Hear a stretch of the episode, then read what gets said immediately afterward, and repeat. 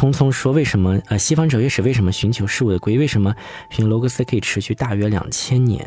我个人是认为啊，就是对罗格斯的寻求，对罗格斯的寻求，它本身是一种非常传统的一种一种方式，就是包括我们每一个人自己的本能也是一样的，就是你看到一个现象，你总是想挖掘出这个现象背后的那个东西是什么。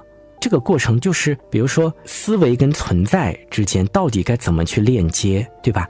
那个历程就非常长了，它是需要这么长时间的。但是到了这个黑格尔这块，他已经把这个所有东西都讨论完了，绝对精神已经什么都涵盖进去了。那怎么办呢？那一定是要寻找新的方向了。